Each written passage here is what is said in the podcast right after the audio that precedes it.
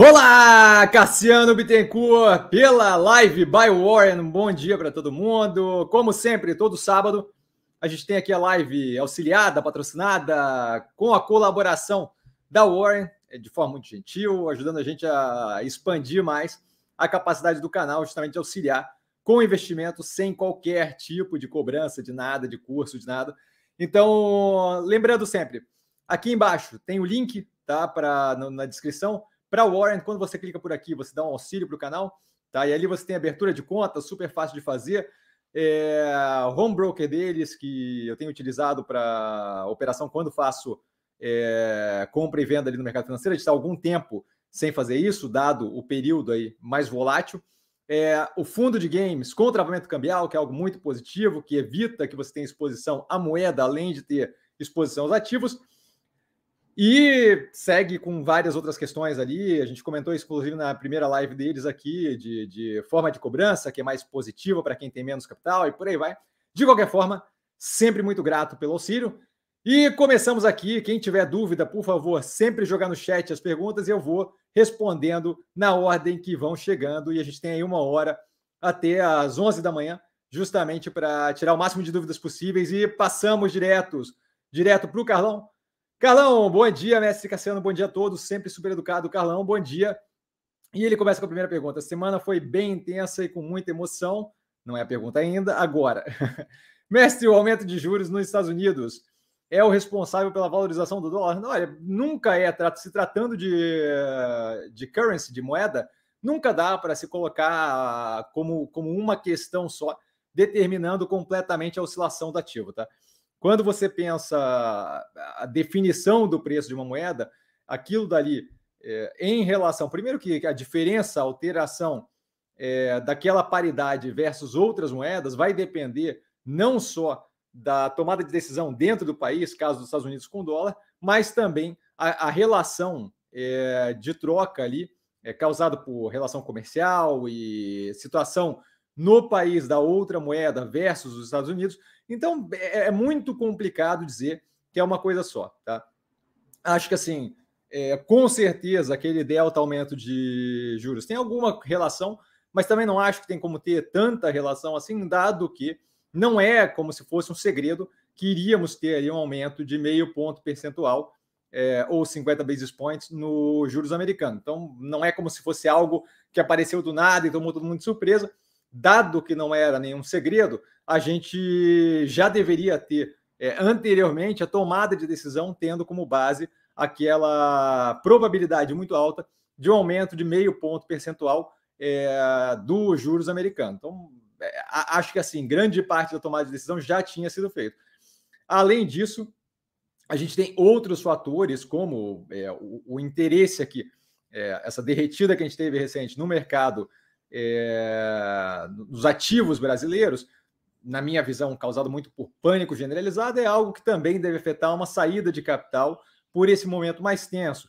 É, proximidade com a eleição também. Então, assim, nunca dá para pontuar como uma coisa só responsável. Eu acho que a questão do juros já já sendo algo bem conhecido e não era algo que fosse novidade nem nada, não deveria causar num supetão um aumento do dólar nesse, nesse, nesse sentido, assim, é mais complicado do que isso, do que simplesmente colocar a responsabilidade da subida do dólar em um aumento de juros de meio ponto percentual nos Estados Unidos. Tá?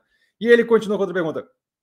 Essa questão recente no mercado de renda variável está motivada mais pelo ambiente externo ou interno? Novamente, você tem que perguntar para quem está vendendo, tá? Na minha cabeça, não está motivada por absolutamente nada. A gente teve um dia é, do mercado que durante a manhã o mercado estava derretendo e durante a tarde o mercado estava subindo fortemente. Aquilo dali mostra o nível de irracionalidade na tomada de decisão pelos investidores brasileiros nesse momento. Tá? Muita outra coisa que se percebe bastante é que nesses dias mais tensos e mais nervosos, que você tem uma queda muito forte nos ativos em geral, você vê, especialmente no começo, daquela queda mais, mais puxada, é um volume muito baixo. Então, assim, muita gente operando com base no, na tentativa de fazer um day trade vendido descoberto, é, esse tipo de motivação mais curto prazista, tá? Então, assim, é, começa aqui a, a, o fato de quando você coloca motivado, eu não vejo motivação nenhuma, tá? o desespero todo. E, diga-se de passagem, não só o desespero, mas o desespero e a exuberância toda naquele mesmo dia, nenhum dos dois faz qualquer sentido. É O meio ponto percentual do Fed não é algo é, que a gente não imaginava que fosse acontecer. A ideia que estavam propagando de que dali para frente o Fed ia subir 0,75, eu acho fora da casinha.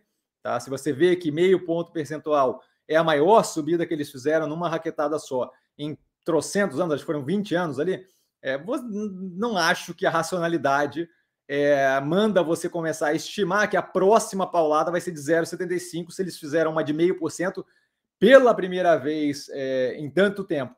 Tá? Então, assim, é, é, é, muita, é muito desespero, é muito, é, é muito blá blá blá, é muita tentativa de gerar assunto em cima do que está acontecendo, de modo que eu vejo muito mais como movimentos irracionais, tá? É, essa questão ali de confundir o preço com a operação dos ativos, que acontece corriqueiramente, eu acho que vale a pena levar em consideração. Assim, quando a gente tem essas oscilações de curto prazo, é, o quanto aquilo ali é efetivamente relevante, certo? Você tem operação, por exemplo, como Boa Vista. Boa Vista, eu acho que no espaço de um mês, um mês e meio, ela foi de. Ela subiu ali 80%, 90% no preço, certo? É, é, Para você ver, nesse espaço de um mês, um mês e meio, a empresa é, ficou quase o dobro mais, é, mais relevante operacionalmente, mesmo sem divulgar nenhum resultado, certo? Então, assim, a oscilação no curto prazo é muito mais casada é, causada por e, e, instabilidade emocional e tomada de decisão curto prazista, sem muito base, sem muita base em fatores efetivamente racionais, do que propriamente algo que é motivado por um racional. É, se você observar o mercado, o mercado tem uma dificuldade considerável de lidar com momentos em que você tem que aguardar e, e justamente esperar as coisas acontecerem. Então, durante esses momentos que você tem um pouco mais de. que falta informações novas e tal, o mercado tende a procurar qualquer tipo de coisa para justificar movimentos. Eu, eu, eu invisto de uma forma completamente diferente. Então, nesse tipo de período, eu fico o quê? Eu fico parado, justamente esperando as coisas desenvolverem, estou zero preocupado com o portfólio e não acho que tem motivação para. Vale a pena perguntar para quem está vendendo, eles devem ter um monte de desculpa para falar, mas assim, eu não acho que tem motivação nem mercado externo, nem mercado interno. A ideia de que a subida dos juros do Fed é, em meio ponto percentual é algo que deveria movimentar o mercado assim, não é, não é novidade para ninguém que ia subir meio por cento, certo? Meio ponto percentual. Então, assim, qual é o sentido de, na hora que acontece, bater aquele desespero? É, outra coisa, tendem a usar termos etéreos para justificar coisas que eles não sabem explicar. Então, ah, é, foi uma correção de mercado. Que que diabo que isso quer dizer, para não falar palavrão, certo? Quando, quando começa a falar ah, o mercado está corrigindo, nada mais é do que economês para dizer eu não sei o que está acontecendo, tá? Então, assim, não, não vejo qualquer racional para a coisa que está acontecendo, tá? Naldo, da Vodka Coca de Coco, bom dia a todos, bom dia Cassiano, sempre super educado, bom dia Naldo. E o Carlão continua. Nessa semana, em fato relevante, a Cogna atingiu um milhão de alunos matriculados. Essa marca não era atingida desde 2015 é, estou na expectativa de ver o resultado do primeiro trimestre para ver se continua evoluindo nos indicadores. Com a queda recente, aumentei a posição. Então, como falado no canal, é, veja a operação ali como dando um andamento bem positivo é, para essa retomada paulatina que a gente deve ter no setor de educação. Eles estão fazendo um trabalho bem interessante. A gente teve, a gente começa a ter né, análise trimestral deles, então a gente teve no terceiro trimestre de 2021 a primeira vez análise.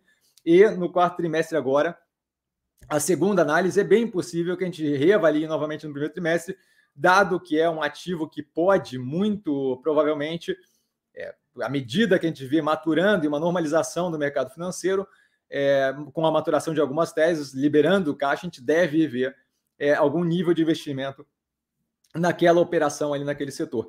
Possivelmente incluindo outras operações, mas a princípio acompanhando muito mais a Cogna, do que propriamente outros ativos.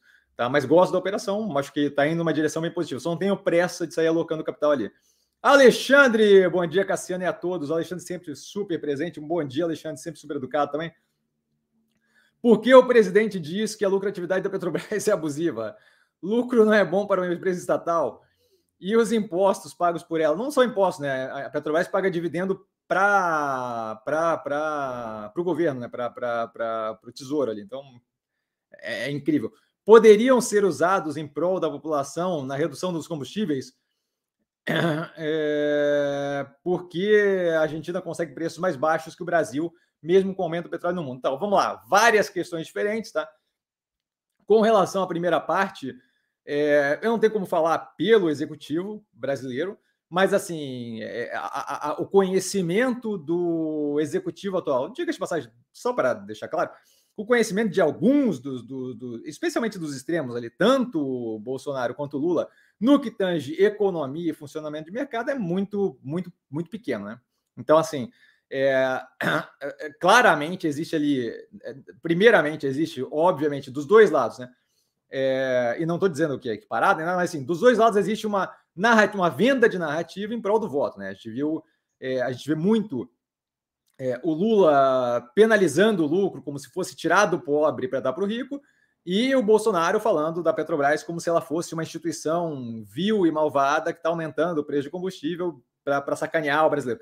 Então, assim, esse tipo de argumento tem claramente um escopo de formar narrativa para período eleitoral, mais do que isso, tem uma falta de compreensão considerável de funcionamento econômico, eh, funcionamento de, de, de mercado e de economia. A Petrobras tem uma participação considerável da União, a União recebe dividendo toda vez que ela distribui. Então você tem um recebimento, quanto mais a Petrobras lucra, mais dinheiro vem para a União através de dividendo. Aquele dinheiro, e aí já respondendo ali a segunda pergunta, poderia ser usado para qualquer coisa que o governo tivesse intenção, certo? É, eu não acho que redução de combustível é o melhor uso, e aí já é uma questão mais minha do, qualquer, é, do que qualquer coisa mais absolutamente certa ou errada. Mas assim, quando você está subsidiando combustível, você está subsidiando uma quantidade, uma parcela de gente que trabalha com Uber, de gente que tem o, o chevetinho para ir para o trabalho, vai estar é, financiando, subsidiando a galera da Land Rover, do Jaguar e por aí vai. Então, assim, é, eu acho que é o gasto de dinheiro público de uma forma não das mais é, positivas para promover a qualidade é, social aqui no Brasil. Então, mas você poderia pegar aquele capital que é dado pelos preços exorbitantes do petróleo e pelo lucro exorbitante da Petrobras e usar para qualquer tipo de política pública que viesse justamente a melhorar a situação é, do país nesse momento de inflação mais pressionada por causa do preço do petróleo. O que a gente tem na Argentina é controle de preço. Controle de preço, e aí é outra questão. É, se você tem tanto subsídio quanto controle de preço é, no país vizinho aqui, você pode ver aquilo como, nossa, a Argentina está bem, o preço está baixo. Eu acho que é uma estupidez de um tamanho gigantesco. É, primeiro, porque, como eu disse, o incentivo que você tem de usar política pública e, e, e dinheiro público para baixar preço de combustível não é nem de perto o melhor uso se você está promover, tentando promover bem-estar social, no sentido de, de, de, auxiliar os que precisam mais, é, justamente para poder não deixar esses abalos é, inflacionários de, da commodity petróleo ali afetarem de forma muito negativa a população como um todo, combustível não é a forma de fazer isso. Tá? Se é por meio, eu não dou a par ali a fundo da questão da Argentina, não é uma coisa que eu fico parando para olhar, é, mas se é controle de preço ou subsídio, controle de preço não funciona e, e é justamente a questão do subsídio. Subsídio, subsídio direto através de programa de é, financiamento de compra de combustível é a mesma jossa. Tá? Então, assim, acho uma ideia estúpida que não é, é, é, mau, é mau uso do dinheiro público. Tá? É, a ideia de achar que aquilo ali é algo positivo, ah, a Argentina está com preço mais baixo, acho que vale, vale a pena olhar com, com, com um pouco mais é, crítica para a situação, olhar um pouco mais crítico para a situação, para entender que assim, é, eu entendo que é um indicativo que acaba acertando diretamente o consumidor, de modo a fazer parecer que é um país que tem maior controle, mas não é. é, é a, a ideia de tentar baixar o preço do combustível para passar uma ideia de que a situação está menos pior é uma ideia bem boba, bem boba. Você poderia, por exemplo, só do topo da minha cabeça, tá? Pegar o dinheiro do dividendo que é feito, que é, que é, que é pago pela Petrobras e usar para é, fazer um auxílio temporário com aquele capital, com base naquele capital, para uma população mais pobre, certo? é, você vai estar tá auxiliando um grupo de pessoas que tem uso também para o combustível, então o cara que tem ali o chevetinho, que se enquadra no quadro de pessoas é, com menos renda, vai receber aquele auxílio e você não vai estar beneficiando o cara da Land Rover, do Jaguar, da, da, da Porsche, da, da, do Audi, tá? Que não deveria ser subsidiado. Convenhamos, sinto muito, a inflação está um pouco mais alta, você pode pagar, você não deveria ter subsídio governamental. Não faz sentido eu dar indiscriminadamente o subsídio, pegando desde a faixa mais, mais baixa de renda até a faixa mais alta de renda. Tá? Então, assim, é... resumindo, não existe compreensão econômica do governante atual e nem do outro que está competindo ali disparado junto dele. Tá? Não existe, existe uma, uma, uma um incentivo é, torpe, um incentivo é, negativo de usar essa narrativa para tentar vender, olha, vote em mim, tá? dos dois lados ali, e também não é uma solução que eu acho que é a mais inteligente subsidiar combustível, tá? E aí ele continua com voadora no like, galera, aliciando o pessoal. Obrigado, Alexandre. Jusceli, nossa presença feminina, bom dia a todos. Sempre super educada. Mais uma live para conhecimento. Cassiano, com a sua experiência, quais os possíveis fatores irracionais das quedas das ações? Obrigado. Então, acho que primeiramente, assim, ó, fatores irracionais não faltam, tá? Tenho aquela rima, galera que gosta de operar por rima, é, sell in May and go away, venda em maio e, e, e, vai embora, porque maio é um mês que começa férias americanas, então você tem uma tendência à liquidação de ativos que acaba afetando o Brasil, é, porque a galera trabalha como pau mandado do mercado americano, então assim, é, você acaba tendo o reflexo daquilo, o desespero que bate lá afeta o, o bando de frouxo que tem aqui e acaba causando desespero aqui também, por falta de uma palavra melhor. É, então, essa é uma delas. Outra delas é você vê o mercado americano caindo e aí começa a surtir aquele efeito de, putz, se o mercado americano está caindo, o mercado brasileiro vai cair também, e você começa a ter uma venda é, prévia porque você acha que o mercado aqui vai cair, aí você começa a carregar junto o mercado para baixo, você tem uma quantidade absurda de narrativa sendo vendida, é, primeiro, essas de que o mercado americano, o Fed e o Banco Central estão atrasados na subida de juros. Quem, quem, quem é o cara para avaliar isso? É outra narrativa ridícula e eles começam a propagar que aquilo ali vai gerar aumentos muito mais agressivos e por um tempo muito maior de juros no longo prazo e começam a vender agora. Isso é outra ideia que faz zero de racional. A gente vai ver daqui a pouco. Longo prazo vai mostrar. É, outra narrativa que tem é aquela do que também completamente racional. A galera começa a fazer modelo de valuation, de avaliação do fluxo de caixa descontado. Quando eu tenho que descontar o fluxo de caixa, eu desconto a uma taxa de juros livre de risco. Quando eu subo a taxa americana de juros, aquela dali, em geral, é considerada a taxa livre de risco. Então, quanto mais alta ela é, maior é o desconto que eu dou e menor é o valor da empresa, valor presente. Só que essa matemática toda é boba, estúpida e, e rasa de modo que aquilo ali não quer dizer lufas, mas a galera reage àquilo, certo? É, então, esse tipo de questão, são várias questões aí citadas é, que, que, da minha cabeça, completamente irracionais, tá? facilmente comprováveis que são irracionais. A questão ali dos juros, de estar atrás da curva, essa não é facilmente comprovável agora, mas daqui a um tempo vai se mostrar é, equivocada e uma falácia, então a gente vai ver com o tempo tá? Mas o valuation ali é fácil de mostrar, a questão do sell and may and go away, fácil de mostrar, é, uma quantidade considerável de self-fulfilling prophecies, de profecias autorrealizáveis que começam a justamente movimentar o mercado de modo a gerar, quando você começa a ter muitas dessa, você começa a gerar um pânico generalizado.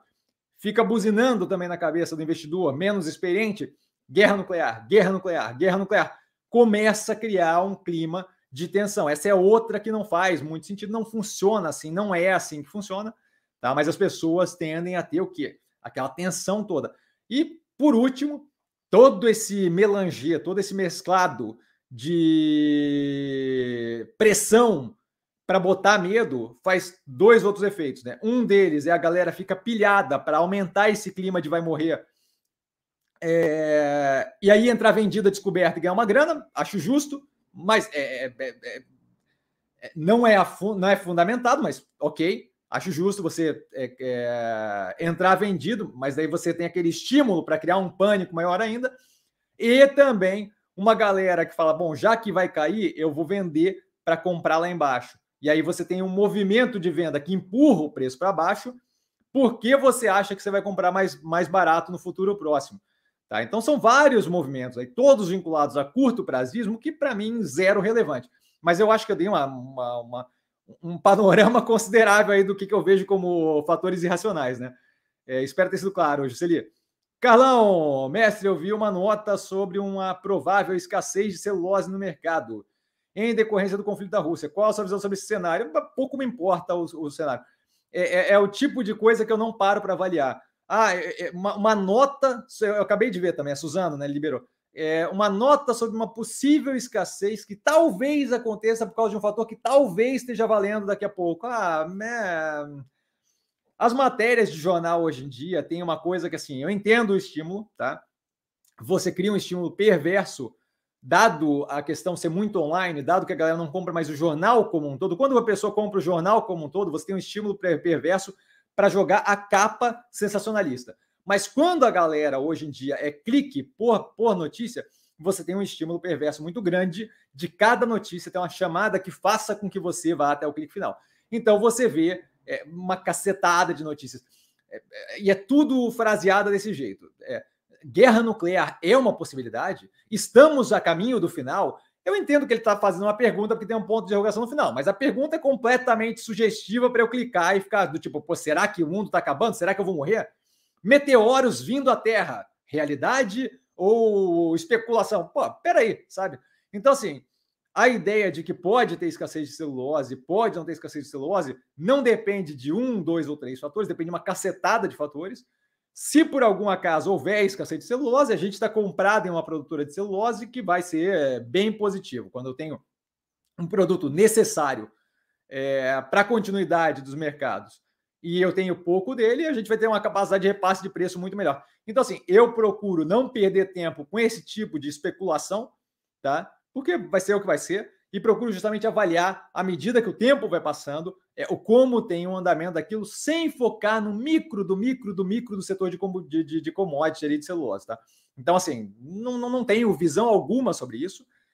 É uma possibilidade, não é uma possibilidade. Se eu for, é, se eu for parar para avaliar cada coisa micro de cada operação, que é uma possibilidade, a, a, a tua análise não vai, a, a análise da, do, do, do ativo efetivamente não vai acontecer nunca, certo?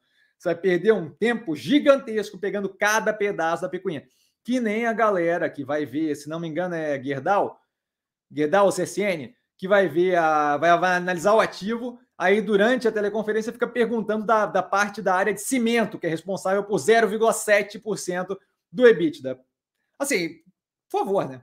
Sabe assim, ó, se a área de cimento explodir, faz zero de diferença para a operação como um todo. Então, acorda para a vida. A mesma coisa vale para esse tipo de. É possível que talvez, por causa de algo que pode acontecer, tenha escassez de celulose. Não paro para avaliar esse tipo de coisa, tá, Carlão? Paulão! Bom dia, Cassiano e amigas e amigos do canal, sempre super inclusivo, educado e gentil, Paulão. Bom dia. Rafael, olá, Cassiano. Olá, Rafael. Você, por favor, poderia explicar, decifrar aquele comunicado ao mercado da Mobile? Parece que a empresa pretende fazer uma subscrição de ação. Parece ser ruim. Explica para a gente. Obrigado. Não sei de que comunicado está falando. É, para mim, não chegou absolutamente nada da Mobile de fato relevante. Honestamente, não sei do que estamos falando. É, então, assim, teria que ver. Estou até procurando aqui para ver se tem algum e-mail deles no celular, mas a princípio não recebi a, absolutamente nada da Mobile. Eu vou dar um search aqui no celular, porque vai que, sei lá, né? É, Mobile não tem. O último, último comunicado da Mobile foi o novo outlet de Americana e no dia 13 de abril. E aí a, divulga, a agenda da divulgação do resultado no dia 26. Então, assim, isso aí mostra que eu estou na lista deles de e-mail, não vi qualquer comunicado com relação a isso, fato relevante. Vamos fazer mais uma tentativa e vamos ver se tem algum fato relevante na, no RI da empresa, mas a princípio não vi nada. Estou abrindo aqui a página do RI, só para dar uma olhada. A gente tem qualquer negócio estica um pouco mais depois, é, porque agora eu fiquei curioso qual é o último fato relevante. Aviso ao mercado, aviso aos acionistas, alteração dos canais de divulgação da companhia, data prevista para assembleia.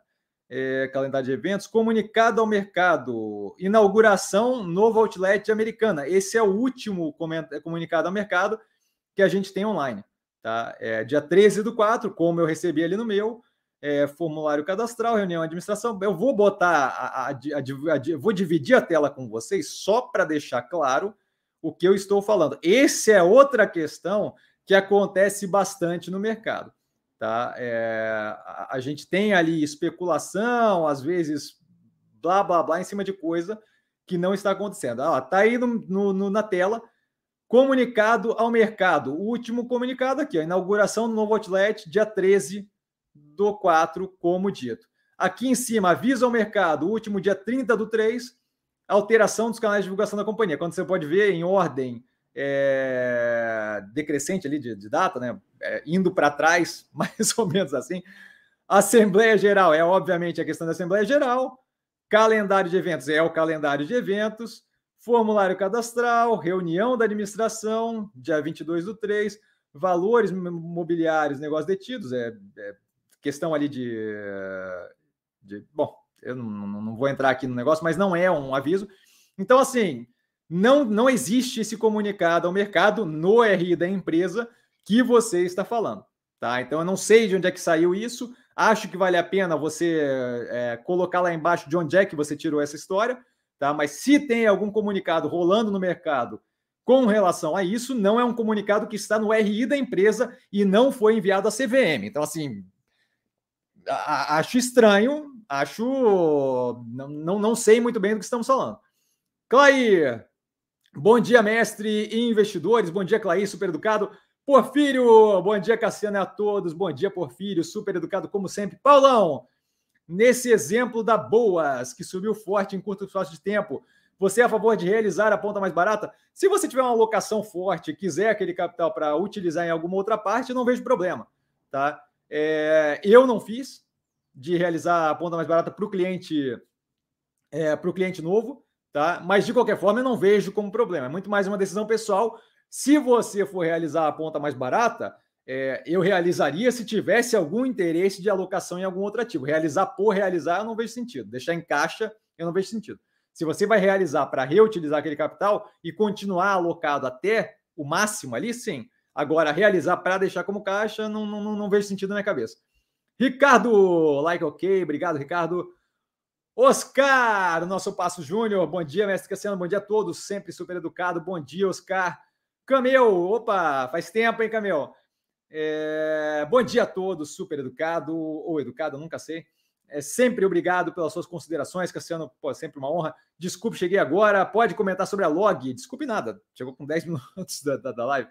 É, comprei mais aproveitando a queda das ações. Obrigado. Então, é, a gente teve análise desse trimestre já feita, né? Certo? Deixa eu até ver aqui, mas é, pelo que eu tenho aqui no meu planner, a gente já fez a análise da log. É, log, log, log, log, log, log já está no canal. Então, assim, acho que vale a pena dar uma olhada na análise, mas basicamente a gente tem um crescimento contínuo da operação que já sai com tudo que é é, espaço que ela consegue, todo o espaço que ela consegue construir já sai completamente locado. Então, obviamente, a operação está rodando muito bem. Os resultados vêm bem alinhados. Além disso, está fazendo um pedaço do financiamento dessa operação, desse crescimento dessa operação, com base em reciclagem de ativo. Então, assim, não acho que tem muito a dizer. Bastante vinculada ao last mile, aquela, aquele, aquela parte final da entrega ao cliente final, fora de centros urbanos, com uma demanda que é simplesmente ridícula. A gente tem ali é, imóveis que vão começar a construção ainda, que estão em fase inicial, que só vão ser entregues em 2023, já com alguns contratos de espaço fechado. Tá? Então, assim, ótima operação, zero a, a, a questionar. Assim, tá? É, acho que vale a pena dar uma olhada na análise que já está no canal. E aí ele continua com like, like. Agradeço. Jorge, bom dia, pessoal. Super educado. Jorge, bom dia. A meu ver, há diferenças entre dois líderes das pesquisas, principalmente em relação à educação, meio ambiente e democracia. E dependendo da capacidade do PSB intervir, e aí eu vou só continuar aqui a, a dele, no projeto econômico. É, fico pelo lado mais à esquerda, até porque não vai ficar doando o pedaço da Petrobras, como já foi feito no atual governo. Não concordo em intervenções, intervenção para baixar o preço, como, só um pouquinho que eu vou continuar aqui, feito pela Dilma. Mas vamos aos nossos investimentos. Estava dando uma olhada na Bemob e pelo que o RI disse, a parte de games deve ser reduzida a 25%. Eles devem internacionalizar a M, M4U, não sei o que é isso, é, que pegaram. Então, vamos lá. É, não sei com relação à mobile ali, a opinião política, ok, respeito. É, mas não tinha uma pergunta aí, né? Então a gente segue. Rafael, com relação a modal. com relação a modal. Traduz para a gente como vão ficar as ações após o fato relevante envolvendo o negócio com a XP. As ações não vão ficar de jeito nenhum. O fato relevante é que eles deram entrada num documento junto à SEC, a Security and Exchange Commission, para dar continuidade ao processo é, de fusão, de, de, compra, na verdade, da modal. Isso daí ainda, como colocado no canal, no, no, no stories do canal, é, do Instagram e do YouTube, tá? É, isso daí depende de voto dos acionistas ainda. Então não, não, não acontece nada. Volto a reforçar, esse é outro tipo de coisa que acontece bastante no mercado. As pessoas veem projeto de lei de não sei o que é aprovado na Câmara dos Deputados. E aí sai todo mundo correndo como se aquilo virasse uma realidade automática. Não funciona assim. É, XPE dá entrada nos papéis para fusão final com modal. E a galera sai correndo como se aquilo ali quisesse dizer que aquilo ali está tá fechado e é aquilo. Também não funciona assim. Eu lembro desse mesmo movimento quando o Inter fez pela primeira vez a tentativa de ir para o mercado americano. Bafafá. É, vai acontecer. Não aconteceu. Estão tentando ainda o processo agora novamente. Desistiram na época tentando novamente. Quando falam Eletrobras é votada e aprovada pelo TCU, a privatização, cadê a privatização da Eletrobras? Esse negócio está rodando desde 2017. Então, assim, calma que não é assim. Tá? Então, não vai ficar de jeito nenhum nada com relação ao modal. Tem um voto a ser feito ainda pelos acionistas. O que aconteceu ali foi uma. Deu-se uma entrada num documento que é protocolar para fazer a aquisição daquela operação. Só isso. Nada aconteceu além disso. É mais do processo de compra da operação. Como colocado no canal, e aí você consegue ver claramente é, no do YouTube, porque o do YouTube ficou sete dias os stories, é, a questão lá de que eu, eu sublinho a questão de que ainda falta votar é, voto pelos acionistas, tá? Então não, não, não é assim, não, não, muda nada por enquanto. Faça você mesmo um bom dia, professor, um bom dia especial para todas as mamães. Olha só, super educado. Bom dia para você. Achei doce o, o bom dia para as mamães. É, a gente pula aqui a questão do Jorge lá, o, o testemunho dele. Romério, bom dia a todos, super educado. Romério, bom dia. Ah, eu não sei se falei, mas bom dia, faça você mesmo. Birran, bom dia, Cassiano. Bom dia. É, você me pareceu tristonho na análise da Neogrid. Tipo, vixe, tô sem pressa de alocar aqui. Vou acompanhar de perto essa que. Essa que tá boa, não. E aí ela desandou das expectativas iniciais. É, vamos lá, primeira coisa. É, com relação ao mercado financeiro, parem de tentar avaliar coisas que são discricionárias e que têm zero de relação é, com a operação como um todo, tá? Não tem que avaliar o, o, o meu humor, meu semblante, nada. Isso tudo é parte que não tem nada a ver com a análise. Foca no kebab, foca no que interessa efetivamente na análise. Tá? É, com relação ao que você falou, não estou com pressa de alocar ali. Eu não estou com pressa de alocar ali porque eles começaram um projeto de depuração das partes da plataforma que eles acham menos interessantes para focar nas que eles acham mais interessantes, de modo a liberar, dado o tamanho menor da operação, mais capital direcionado no que efetivamente gera valor para a operação. De modo que a operação vai ficar mais eficiente no que de fato é mais interessante para ela e não spread too thin, não com não atirando que nem escopeta espalhadeira, é, mas atirando mais que nem, é, muito mais uma vibe raio laser do que escopeta, tá? Então muito mais direcionado no que de fato gera valor do que direcionado em várias frontes diferentes que não fazem muito sentido dado a, a capacidade de investimento versus o ganho que eu estou tendo com aquilo. Isso daí é um processo de melhoria da operação. E isso daí é um processo que muito possivelmente, não estou nem dizendo provavelmente, mas muito possivelmente, é, estique um pouco mais o tempo para a maturação do, do, da ação. dado essa esticada no tempo para maturação, por quê? Porque ela pode vir a melhorar consideravelmente mais e ficar direcionada de forma muito mais eficiente no que ela de fato faz bem, me abre um horizonte mais longo. De modo que eu não tenho pressa para alocar capital ali, porque aquilo dali vai se estender por algum tempo, mas de modo que eu possa alocar agora, daqui a pouco, ou um pouco depois, e ainda assim eu devo conseguir, e aí baseado em estimativa, preços muito próximos, porque ainda vai um tempo para maturar o ativo mais médio e longo prazo. É a mesma coisa, por exemplo, quando eu falo da Cogna. É, acho que eu vou adicionar o ativo eventualmente na carteira, não estou com pressa, por quê? Porque ela está passando por um processo é, que, que, que ainda vai levar um tempo para chegar em níveis que de fato o mercado consiga apreciar aquele movimento feito. Então, assim, parem de querer avaliar se eu estou triste ou não estou triste. Eu tenho uma vida pessoal, eu malho. Ontem, por exemplo, eu estava acabado porque eu malhei em perna muito forte. Quando eu venho aqui e faço compondo da tese com quatro notícias só, é, e eu estou num dia exausto porque eu malhei perna muito forte, não tenta avaliar o Cassiano está se sentindo, tá, ele parece meio tenso, ele parece muito cansado, eu acho que ele está muito estressado talvez o mercado vá afundar. Uma coisa é uma coisa, outra coisa é outra coisa completamente diferente. Então, por favor, vamos cuidar com esse nível de começar a imaginar. É isso daí que leva o mercado a começar a ter momentos de pânico generalizado. Parem com esse tipo de coisa. Isso não se faz, não é uma forma racional de investir. Não estava tristonho, diga de passagem, quando eu fiz análise no Elgrid.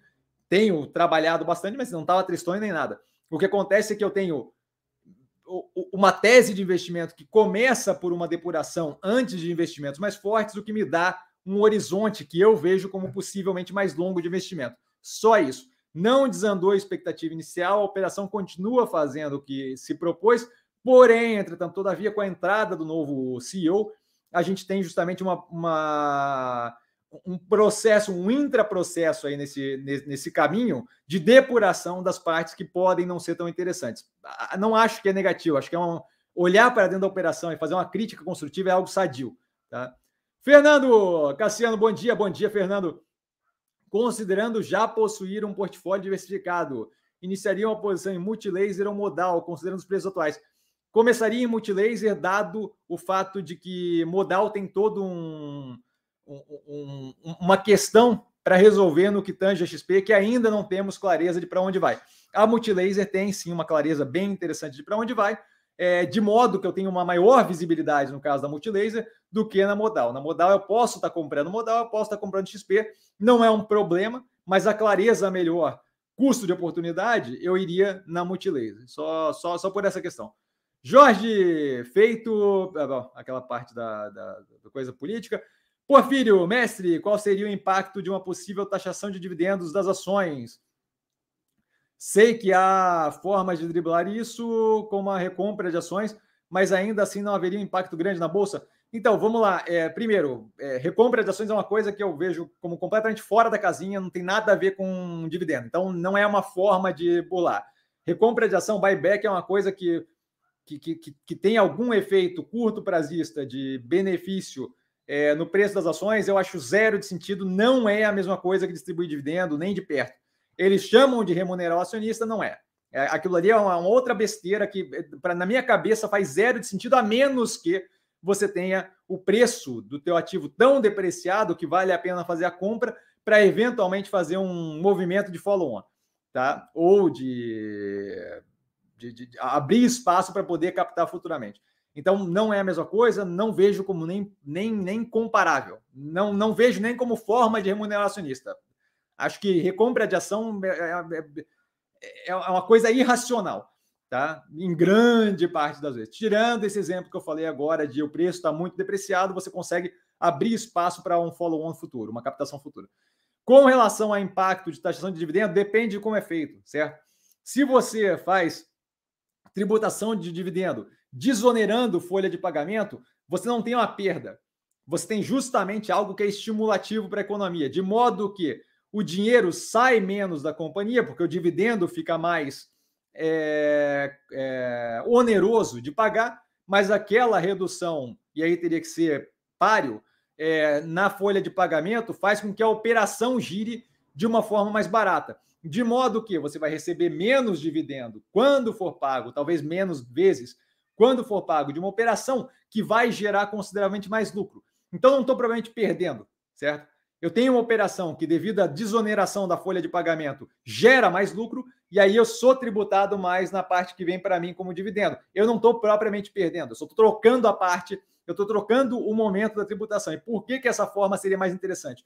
Porque eu estou fazendo a empresa rodar melhor, estimulando maior contratação, maior giro no negócio, maior efetivação de emprego e produção no país, e eu estou tributando na parte que é não produtiva, que é a parte que eu distribuo para o acionista final. Então, isso não é negativo.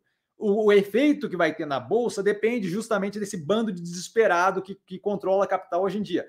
Mas essa parte é uma parte que curto prazo vai ter um baita no efeito, é todo vale lembrar todo o bafafá que teve sobre a reforma previdenciária, não faltam lives onde eu falo, não é assim, não é assim para passar, não funciona desse jeito, não é o fim do mundo. E a gente viu todo esse processo, onde toda vez que se fala, vai passar a reforma tributária, olha a cobra, é mentira, todo mundo desespera, o mercado dá uma derretida e nada acontece na sequência e volta a ser tudo fogo de palha, tá?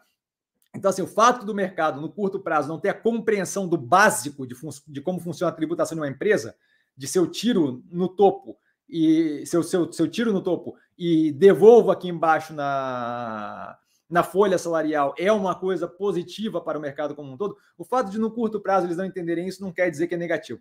Como vai reagir na bolsa, não tem como falar, porque depende justamente do bando de desesperado, rato banhado a gasolina pegando fogo, que vai operar. Então, no curto prazo, bem possível que, que vendam aquilo ali como é o fim do mundo. Blá, blá, blá. Bom, a gente viu guerra na Ucrânia, a gente viu um monte de coisa aí que foi vendida como desespero, vai acabar e não era bem assim, tá?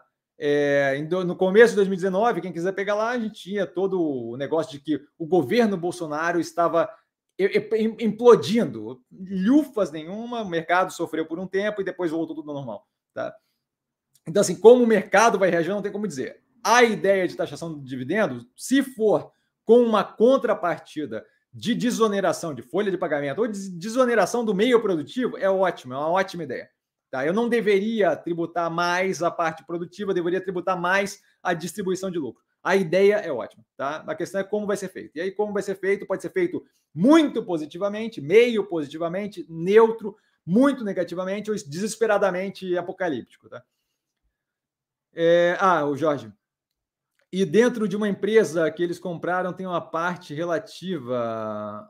Nossa, ainda estamos falando ali da, B, da Bmob?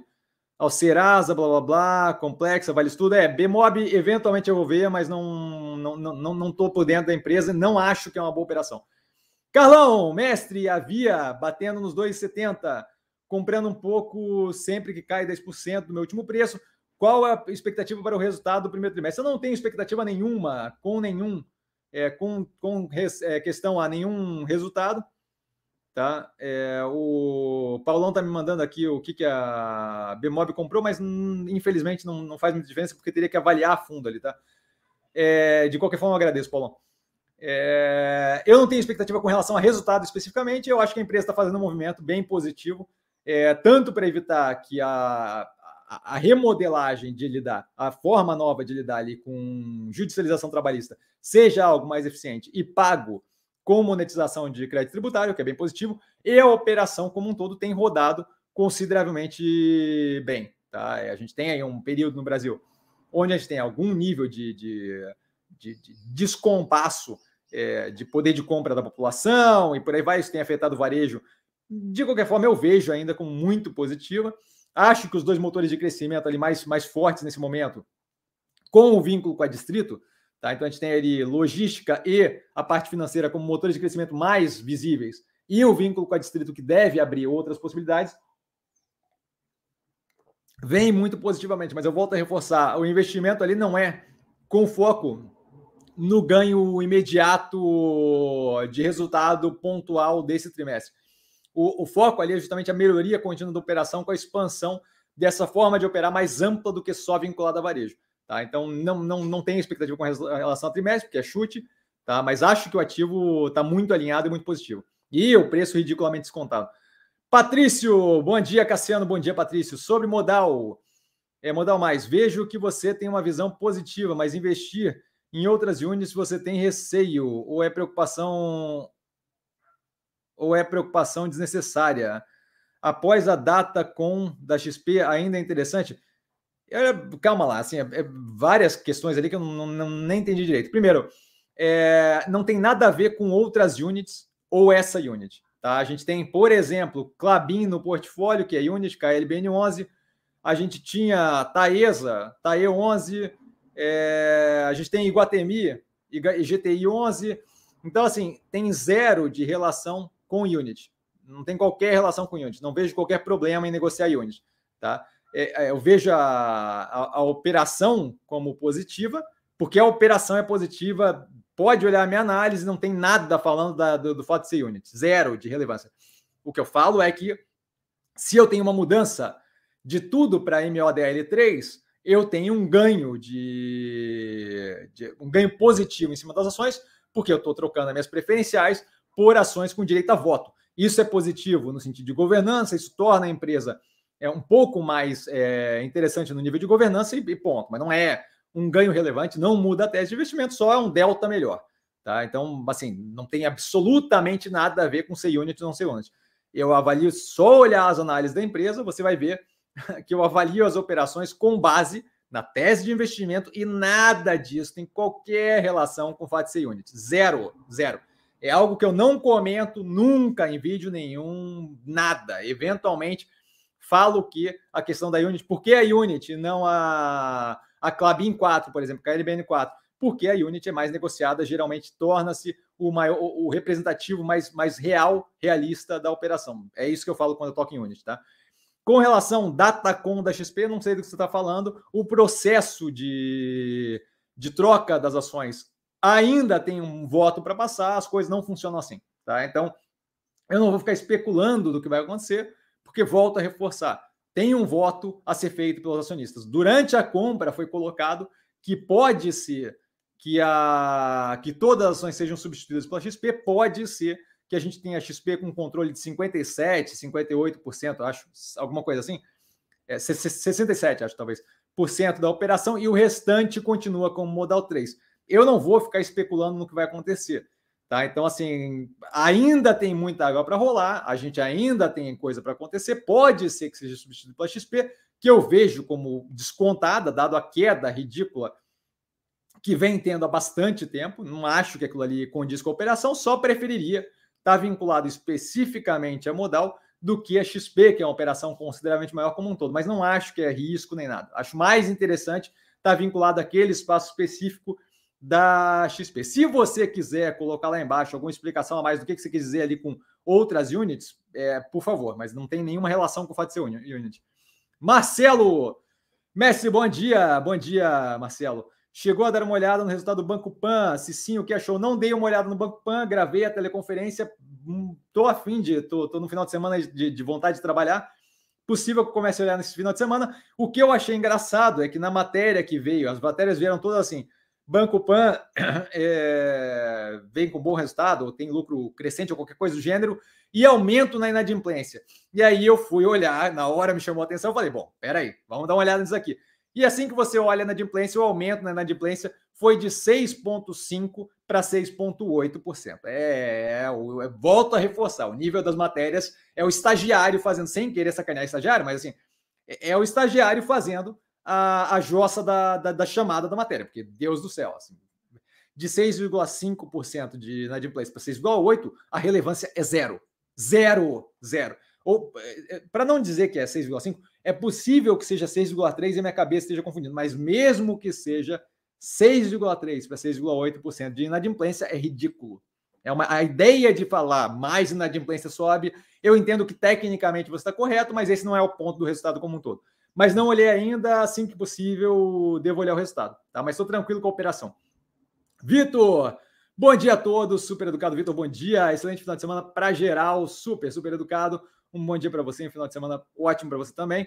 O Jorge, Aliciano, pessoal, pessoal, vamos dar like em massa e risadas. Herbert, um que está virando figurinha repetida aqui. Bem-vindo. Bom dia a todos, super educado. Bom dia, Herbert. Pets, tem uma ideia de tela em carteira? Tem uma ideia de tela em carteira para carregar a longo prazo? É... Ontem fiquei tentado a comprar. O que você acha da empresa se a queda de ontem foi muito exagerada? Eu não vi o resultado para dizer se a queda de ontem foi muito exagerada. Faz tempo que eu não olho o ativo, olhei ele na IPO. Eu acho que é uma operação, assim, é, é, a avaliação da IPO está no canal, mas basicamente eu vejo como uma operação de varejo que tem algum nível de serviço ali, pet, hospital e grooming, né? E aqueles é, lavada, banho, cortar pelo de animal.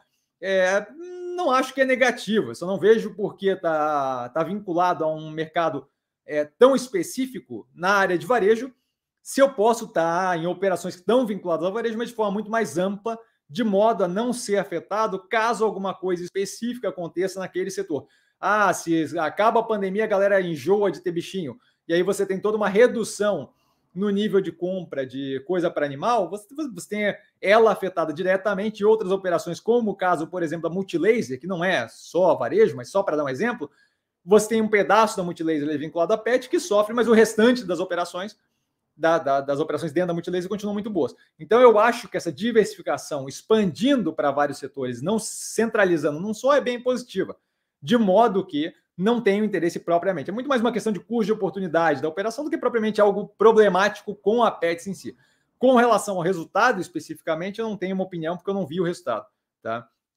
Como a gente viu aí a semana, 350 mil resultados sendo divulgados em cima, um em cima do outro, então fica complicado de avaliar qualquer um deles, avaliar todos como um todo. Tá? É... Mas assim, a operação como um todo não me chama atenção porque não tem interesse de estar especificamente vinculado ao mercado de varejo PET tá? com alguma prestação de serviço, mas a prestação de serviço é muito menor do que a parte de varejo. Tá? Então, assim, não, não, não me chama atenção, não tem interesse ativo. Vitor, pé atrás com o Neogrid, mestre. Segue confiante, zero preocupado com o case, estamos juntos. Eu, eu não, não, não tenho qualquer pé atrás ali com aquela operação. A operação, essa é outra coisa que eu acho engraçado.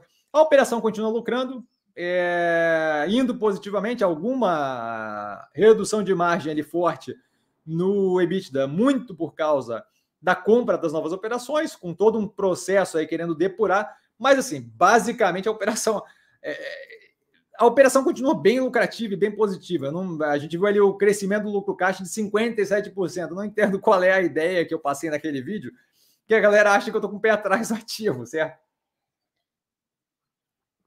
A operação continua muito positiva. O fato de você olhar para aquilo de uma forma realista, entender que a depuração possivelmente estique a maturação da tese não é algo que me incomoda. Levar um pouco mais de tempo para ficar algo melhor ainda não é algo que para mim é problemático, tá? A gente teve, por exemplo, durante a Minerva, todo um trabalho de lidar com o endividamento que foi tomado durante a compra da operação da, da América do Sul da JBS, que, olha, esticou o processo, não é algo que me incomoda, esticou o processo, acontece, faz parte da vida. E não acho que é negativo, acho que é um, no sentido de melhorar a operação. Estou zero preocupado, continuo muito tranquilo com, com o ativo o fato de eu não falar tá tudo ótimo, uhul, o ativo é, é, é top, quase que eu falo palavrão aqui, o ativo é top, é, não quer dizer que eu não estou feliz com a, com a tese, não quer dizer que a tese não está alinhada, só quer dizer que a gente tem que pontuar ali o que de fato é relevante e, e, e as análises, a ideia das análises não é fazer um oba-oba, a ideia das análises é de fato analisar a operação. Certo? A gente teve a análise da operação da Fleury no quarto trimestre, que foi uma operação pressionada. Para mim, a operação continua muito descontada e é muito positiva, mas a operação do quarto trimestre foi, foi pressionada. Isso não quer dizer que a operação deixou de valer a pena. Quer dizer que eu olho para aquele resultado e eu consigo ver racionalmente que a operação está naquele período pressionado, certo?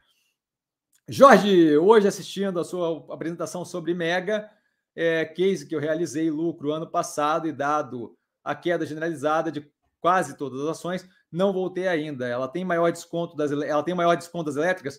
É, hoje em dia eu acho que sim, porque a gente teve uma recuperação considerável do preço da Neoenergia.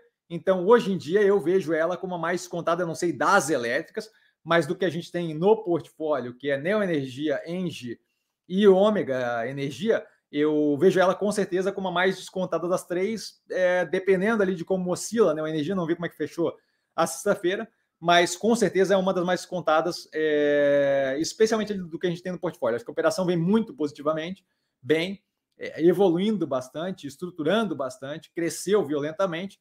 É, e acho que tem bastante coisa para expandir. Acho que vai dar resultado bem interessante. É, não vejo sentido para essa queda toda no preço. Tá? Então, acho que sim, está consideravelmente descontada. Eu é, não, não fiz a avaliação ali versus né, a energia no sentido de avaliar como é que está o preço de uma contra a outra, mas com certeza é uma das que está mais descontadas, entre ela e Neo Energia. Jesse Clayton, bom dia a todos, super educado. Jesse, é... bom dia para você. Todos os ativos caíram nos últimos dias, uns mais que outros, uns mais, outros menos. Dito isso, seria uma estratégia a se considerar realizar alguns ativos mesmo no prejuízo para aportar-nos de maior queda? Só se você souber o futuro e como é que eles vão evoluir, certo? Porque eu posso eu posso tirar o capital com prejuízo dos ativos que caíram menos, aportar nos que caíram mais, esse que caiu menos começar a recuperar, aquele que caiu mais continuar derretendo, e aí não adiantou de nada o movimento como um todo, certo? Então, assim, é, se você tem uma bola de cristal e consegue dizer qual deles vai reagir primeiro, sim. Se você não tem essa bola de cristal, eu não acho que esse tipo de movimento de curto prazo é positivo. Por quê? Porque justamente pode acontecer isso que eu acabei de falar. O ativo que caiu menos pode ter caído menos, por exemplo, Boa Vista. O ativo que caiu menos Pode ter caído menos, por quê? Porque está num bom momento é, que o mercado reconhece que exagerou no desconto ou qualquer coisa do gênero.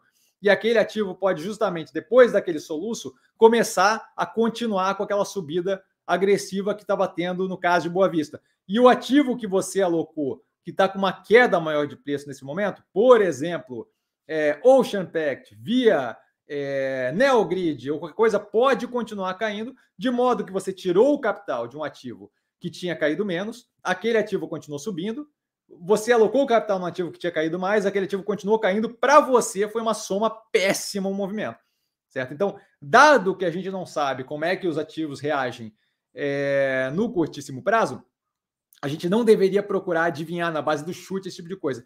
Ou então, se eu tivesse essa informação, eu alocaria sempre no ativo que vai responder mais rápido no curto prazo mas eu não tenho. É por isso que eu tenho um portfólio diversificado, porque eu entendo que eu não tenho a condição de é, fazer isso acontecer de, de modo consistente, é, na base do, sem ser na base do chute, tá?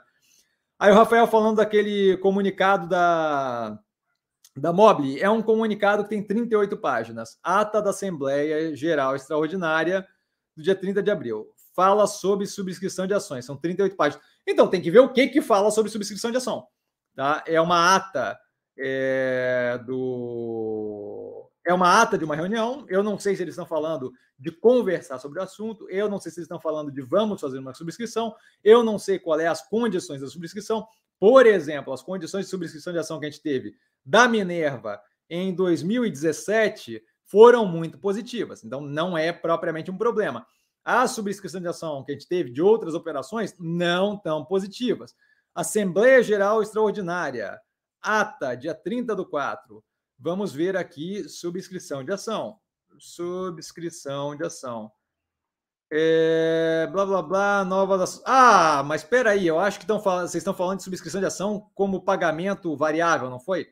Então você tem, tem que ver o que está escrito aqui. Eu não vou ler agora, porque a gente está no meio de uma live, mas teria que ver o que está escrito ali, tá? É, a ideia. Se, assim, ó, é, é importante quando se olha para esse tipo de informação saber o que é informação. Assembleia Geral, a AGO, fala sobre subscrição de ação, hum, não é algo que a gente possa avaliar, você entende? Então, assim, acho que vale a pena dar uma lida lá. Eu, a princípio, não vi nada que seja relevante no que tange esse tipo de coisa, e eu não fico lendo ata de reunião para saber cada migalha de cada coisa conversada. Se tiver um processo de subscrição, espero que seja feito de uma forma é, que seja interessante, que não dilua acionista de graça, mas eu não vejo nada que me chame a atenção até o momento em nada disso. É, se, eu, se as pessoas têm mania de pegar pequenas informações e ficar explodindo aquilo para poder gerar um fato relevante. Isso acontece corriqueiramente, foi o que aconteceu de novo com essa operação aí que foi com essa com essa com esse documento que foi cadastrado pela XP na Security and Exchange Commission.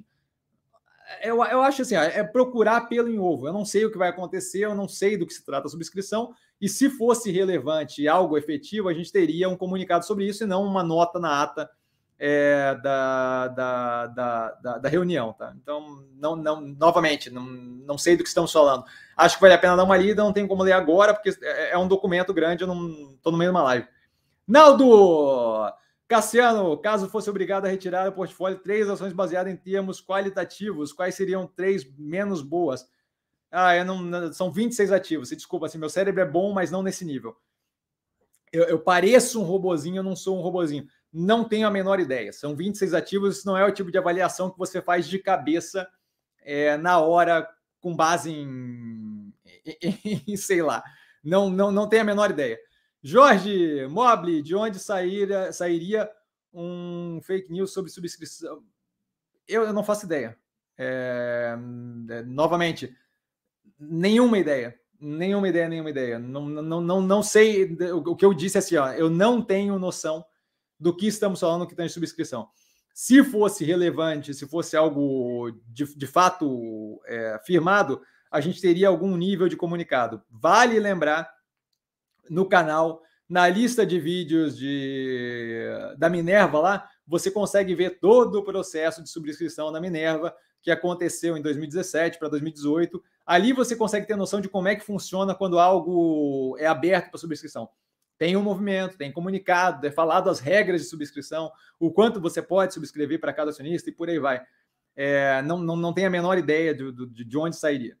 Cameu, obrigado, eu que agradeço. Ernesto, CIA teve prejuízo. Viu se teve algo não recorrente? Não vi, não, como eu dito, é temporada de balanço, a gente tem vários do portfólio, não consigo ficar olhando cada operação. Essa foi uma das que, de fato, não tive é, como ver é, então, o Paulão me falou aqui que abriu o documento, tem nove ocorrências da palavra subscrição, mas tem que ler mais a fundo, com certeza, é isso que eu comentei ali. Tá? Não vi se teve não recorrente no caso da CA. É, acho que vale uma avaliação mais a fundo, mas novamente, 26 ativos do portfólio que tem preferência na avaliação, a CA não vai entrar tão cedo é, na, no direcionamento ali de análise. Tá? É, mas eu olharia especialmente a evolução operacional financeira no que tange a operação mesmo, o EBIT, daí por aí vai para entender o que aconteceu, mas tem que dar uma olhada, tem que dar uma lida, não é um resultado trivial de analisar. Marco, bom dia, professor. Bom dia, Marco. Saberia dizer por que as ações do Banco Pan, é, BPAN 4, né? BPAN 12 não, não é ação do Banco Pan, acho, é, é, o, é o bônus de subscrição. Não podem ser compradas apenas vendidas, seriam um bônus de ação, de ações Banco Pan 4. E qual a perspectiva de crescimento do Banco Pan?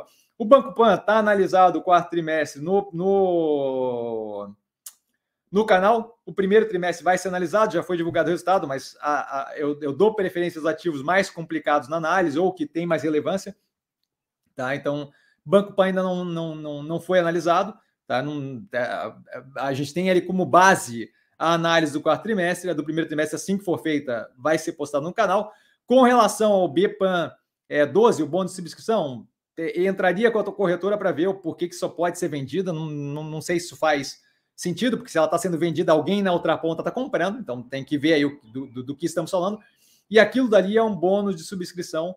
É um bônus de, de, de subscrição? É um, é um bônus de. de é, é um bônus que, eventualmente, dependendo de uma sequência de regras que estão descritas na data que foi divulgada a compra da Mosaico pelo Banco Pan, ela vai ser transformada em X ações do Banco Pan, que é o BPAN 4. Aí a regra de cabeça não tenho, tem que olhar é, no fato relevante, tá? Mas é, com relação a não poder vender, não poder comprar, é estranho porque se eu estou vendendo, se eu posso vender, tem uma outra ponta lá comprando. Então, não sei muito bem, entraria com a corretora.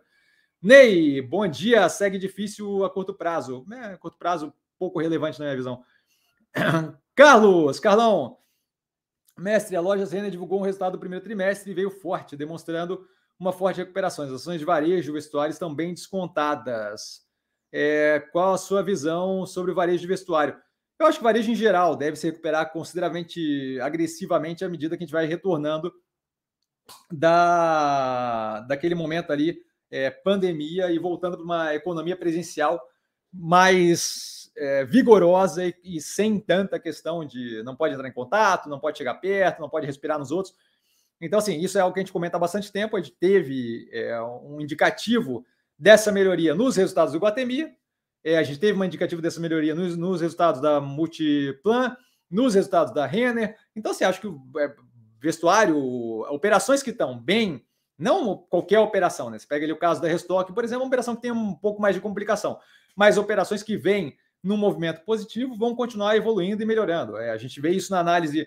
É, resultado Arezo também vem bem positivo, não é bem varejo vestuário, é um pouco mais alta renda, é diferente, mas de qualquer forma, é, você vê é, o resultado da Guararapes evoluindo, você vê o resultado da Lojas Renner evoluindo. Eu não vi o da CA, mas novamente tem que, tem que avaliar ali. Mas imagino que deva ter algum nível de melhora no que tange operacional efetivo, não o, o lucro líquido, mas operacional. É, é claramente a gente está indo num caminho de uma, de uma melhor, é, de um menor, melhor cenário para esse tipo de operação. Então, é, acho que o preço está completamente descasado, vejo como muito positivo no portfólio. Eduardo, bom dia a todos, bom dia, Eduardo, super educado. Cassiano, tem o Sanepar com prejuízo de 12% diante das inseguranças no setor. Você venderia? É, eu não teria entrado, mas agora que, que eu estou ali dentro, sim, eu trocaria por uma operação que tivesse mais que fizesse mais sentido médio e longo prazo. Tá?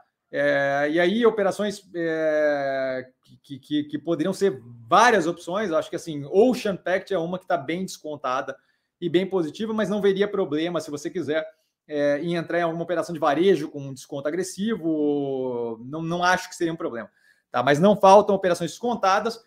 É, se quiser algo mais seguro e vinculado à infraestrutura, de modo a não ter tanta oscilação, ou ômega geração, neoenergia, tem que ver como é que oscilou essa, essa coisa, que já teve mais descontada, mas uma dessas duas que estão mais vinculadas à infraestrutura e são coisas, são setores mais estruturados e menos voláteis, acho que também poderia ser uma opção interessante.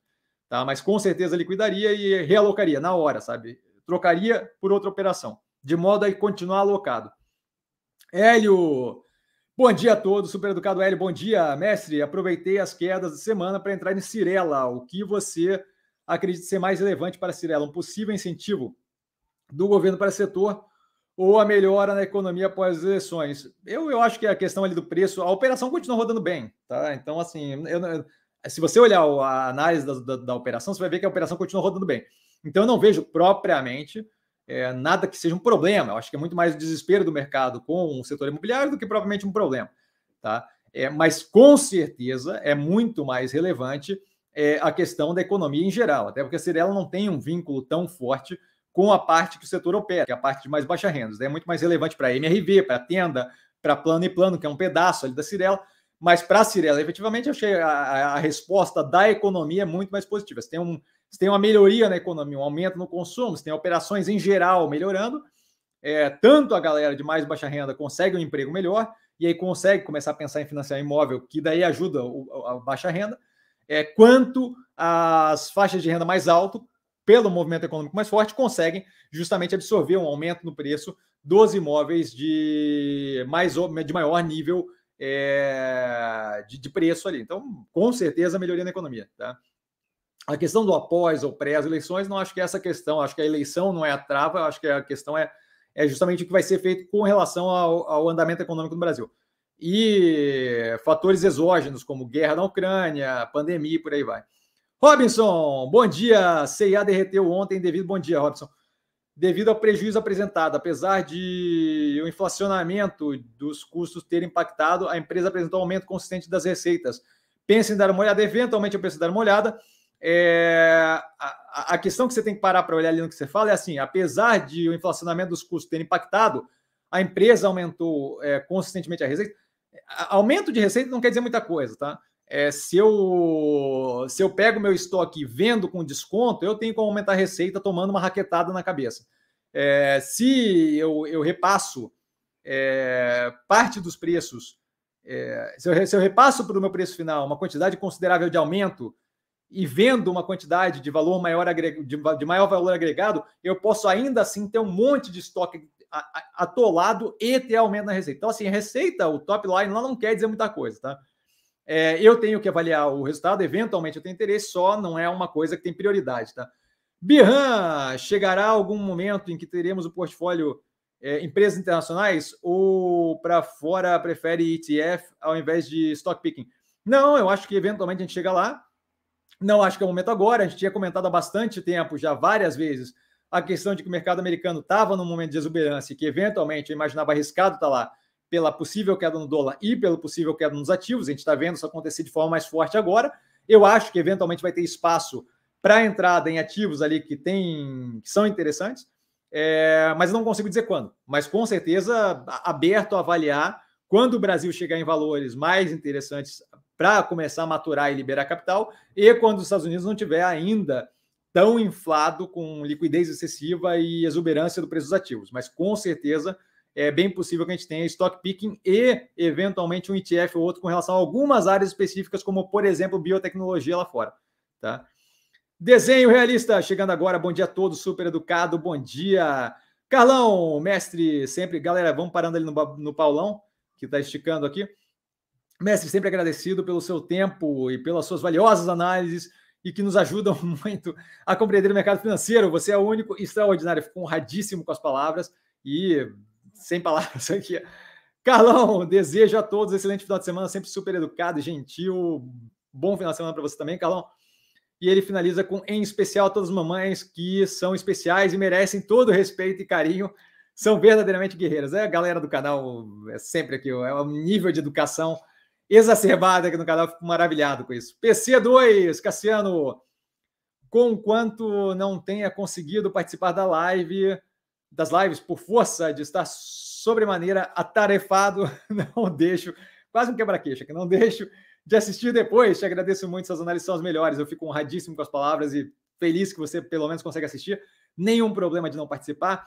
Jorge, quando o mercado está complicado como agora e o caixa zerou, é melhor não olhar para evitar sofrimento e acabar fazendo besteira como vender no prejuízo, eu não sei. Eu, eu olho todo dia e não tenho nenhum problema com isso. Mas se você não tem estômago para coisa, assim, acho melhor sair de perto. Por isso que eu posto os gatinhos malhando, lendo, comendo pipoca, que aliás é uma alusão assistir um filme. É, fazer outras coisas é uma coisa, é, é, um jeito interessante de aguardar nesse momento, se você não tem estômago para aquilo. Eu estou o tempo todo vinculado, ligado e olhando o negócio, eu não tenho nenhum problema com isso. Eu, eu não tenho problema de ver o ativo derreter é, se não faz sentido. Então, assim, se você aguenta, não vejo problema, mas se você não aguenta, acho que sim, vai, vai, use o teu tempo de um jeito produtivo e não fique ali estressando e gerando uma úlcera, tá? André, você acredita que a Shopee terá a mesma tributação do varejo Magazine Luiza via Americanas? As margens já são pequenas e com a concorrência assim, com tributações diferentes, é complicado. Qual a sua visão? Ah, peraí, sobre a Oi. É, eu isso daí vai depender de, de projeto de lei. Eu sei que tem um movimento tentando evitar é, operações como Shin, como Shopee, de continuarem vendendo aqui é, naquela faixa do 50 dólares até 50 dólares de, de, de importação não ser tributado, é, de modo que acaba criando uma competição, não sei se desleal, mas um pouco mais agressiva para operações é, aqui dentro. Hum, a gente vê a operação de Via, por exemplo, continuando bem, então é, ganhando market share e indo positivamente, então não vejo assim como, e mais do que isso, diversificando para outros motores de crescimento, então não vejo propriamente como algo que seja o fim do mundo. É uma competição, é algo que acontece, não tenho como prever como é que vai funcionar a tributação daqui para frente, porque é uma decisão de governo e legislação, não é algo que que, que, que, é algo que depende de vontade política mais do que racionalidade ou não. Então, assim, nesse momento estou tranquilo com as operações. É, não tenho Magazine Luiza, não, não tem interesse também, não tem americanos, mas via não é algo que me incomoda, nem Guararapes. É, então, é, gosto das operações, não acho que seja um problema. Competição sempre tem, sempre vai ter, não é algo novo, tá? E acho que as operações estão indo bem. E ele continua com outra pergunta: qual a sua visão agora sobre a Oi? Uma vez que a que com a aprovação da venda da operação móvel e da fibra, agora só depende do seu operacional. A gente viu o resultado agora, não foi um resultado muito positivo. É, ela não depende só do operacional dela, a gente tem ali um acordo feito para a parte de fibra com o BTG, que tem bastante coisa para acontecer ainda. É, ela ainda não saiu de recuperação judicial, se não me engano, né? Eu não sei se ela já saiu ou não, mas acho, acredito que não. Acho que ainda tem bastante coisa para acontecer ali. O fato dela ter vendido a parte móvel e efetivado aquilo ali não, não me resolve nada. Até o momento, zero de interesse. Ainda acho que tem bastante é, coisa nublada pela frente. Mais do que isso, ela acabou de começar a operar no molde que ela pretende operar, no molde que ela pretende operar daqui para frente. Não, não, não, não tenho ali nenhum trimestre direito para avaliar nos novos moldes. E o que a gente viu nesse resultado, pelo que eu entendo, não foi o resultado mais positivo Não vi, não vi aprofundadamente, mas, mas olha, não chamou atenção positivamente, certo? Se não me engano, fluxo de caixa negativo e por aí vai. Então, assim, ainda não tenho qualquer opinião ou interesse de qualquer opinião. Ainda acho muito nublado e não tenho qualquer interesse no ativo, tá? Paulão, somos muito gratos pelo seu tempo, pelo seu empenho, desculpa, e dedicação. Bom final de semana, bom final de semana. Live long and prosper, Paulão. Robson, a gente fecha no Shorts Dubbing. Mestre, já que todo mundo fala de renda fixa agora, que a Selic está em dois dígitos, como você faz seu balanço entre renda fixa e renda variável percentualmente? Eu tenho zero de renda fixa, é assim que eu faço percentualmente. Muda de acordo com o momento econômico inflacionário, muda de acordo com o momento econômico inflacionário. Nesse momento, eu tenho zero de interesse em renda fixa. É, é, é só você olhar. Se eu pego uma operação, e aí a galera da renda fixa fica naquela de vou trocar e blá, Se eu pego uma operação, tá? E eu fico cinco anos com ela. E no final desses cinco anos eu tenho 190% de rendimento. E isso não é difícil de fazer. Aconteceu várias vezes aí com menos tempo no canal. Se eu tenho uma operação que fica cinco anos, esses cinco anos oscilando, e ai, tá perdendo para renda fixa, não sei o quê. No final, eu vendo ela com 190% de lucro, sem considerar dividendo nem nada. Isso vai dar mais ou menos 23% anualizado, ou seja, 23% no ano, aí aquele total mais 23, aquele total mais 23%. Isso daí bate em qualquer renda fixa do Brasil, certo? Mesmo assim, é, isso daí em cinco anos, mesmo tendo apanhado durante todo aquele processo, se no final de cinco anos isso acontecer, nenhum investimento de renda fixa durante todo aquele processo fazia sentido ou valia a pena. Então eu não tenho nenhum interesse em renda fixa, zero de interesse em renda fixa, zero, zero. A ideia de que, ai, Selic está em dois dígitos, quer dizer que eu deveria investir em renda fixa, não faz qualquer sentido. É novamente mais um daqueles negócios de usar rima ou dizeres para poder vender uma coisa que não faz sentido. Zero de interesse em renda fixa. Capital alocado em Boa Vista, pouco tempo atrás, 80% em dois meses. Não faz sentido, tá? Shorts dubbing para fechar. Acredito em fechamento de capital da Neogrid? Eu evito acreditar nesse tipo de coisa porque eu não, não, não tenho uma bola de cristal.